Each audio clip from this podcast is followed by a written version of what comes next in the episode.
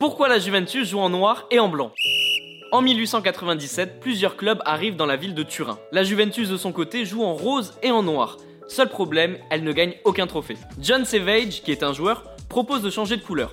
Ce monsieur vient d'Angleterre, il a joué à Nottingham et plus précisément à Notts County. Alors deux théories existent. La première histoire raconte que John Savage voulait un maillot similaire à celui de Nottingham Forest qui est rouge à bord blanc. Donc ce monsieur envoie une commande à un artisan anglais et y ajoute un maillot rose de la Juventus mais très très sale. En réalité l'artisan pense que c'est un maillot blanc très très sale et donc renvoie des maillots blancs avec des rayures noires. À la réception du colis, les joueurs de la Juventus sont pas du tout contents, sauf que le championnat débute bientôt. Donc les joueurs n'ont pas le choix et jouent avec ce maillot et les résultats sont excellents, ils remportent des premiers trophées et ne quitteront plus jamais ce maillot. La deuxième histoire est un peu moins amusante, elle raconte que John Savage aurait tout simplement commandé des maillots qui ressemblent à ceux de Notts County, qui sont noirs et blancs.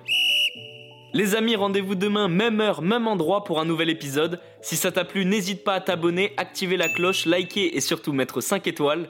Et oui, j'allais oublier, si t'as une question, peu importe laquelle, il n'y a jamais de questions bêtes, pose-la en commentaire et j'y répondrai dans un prochain épisode. Foodcast est à retrouver sur Spotify, Deezer, Apple Podcast et toutes les autres plateformes. Je te dis à demain, ciao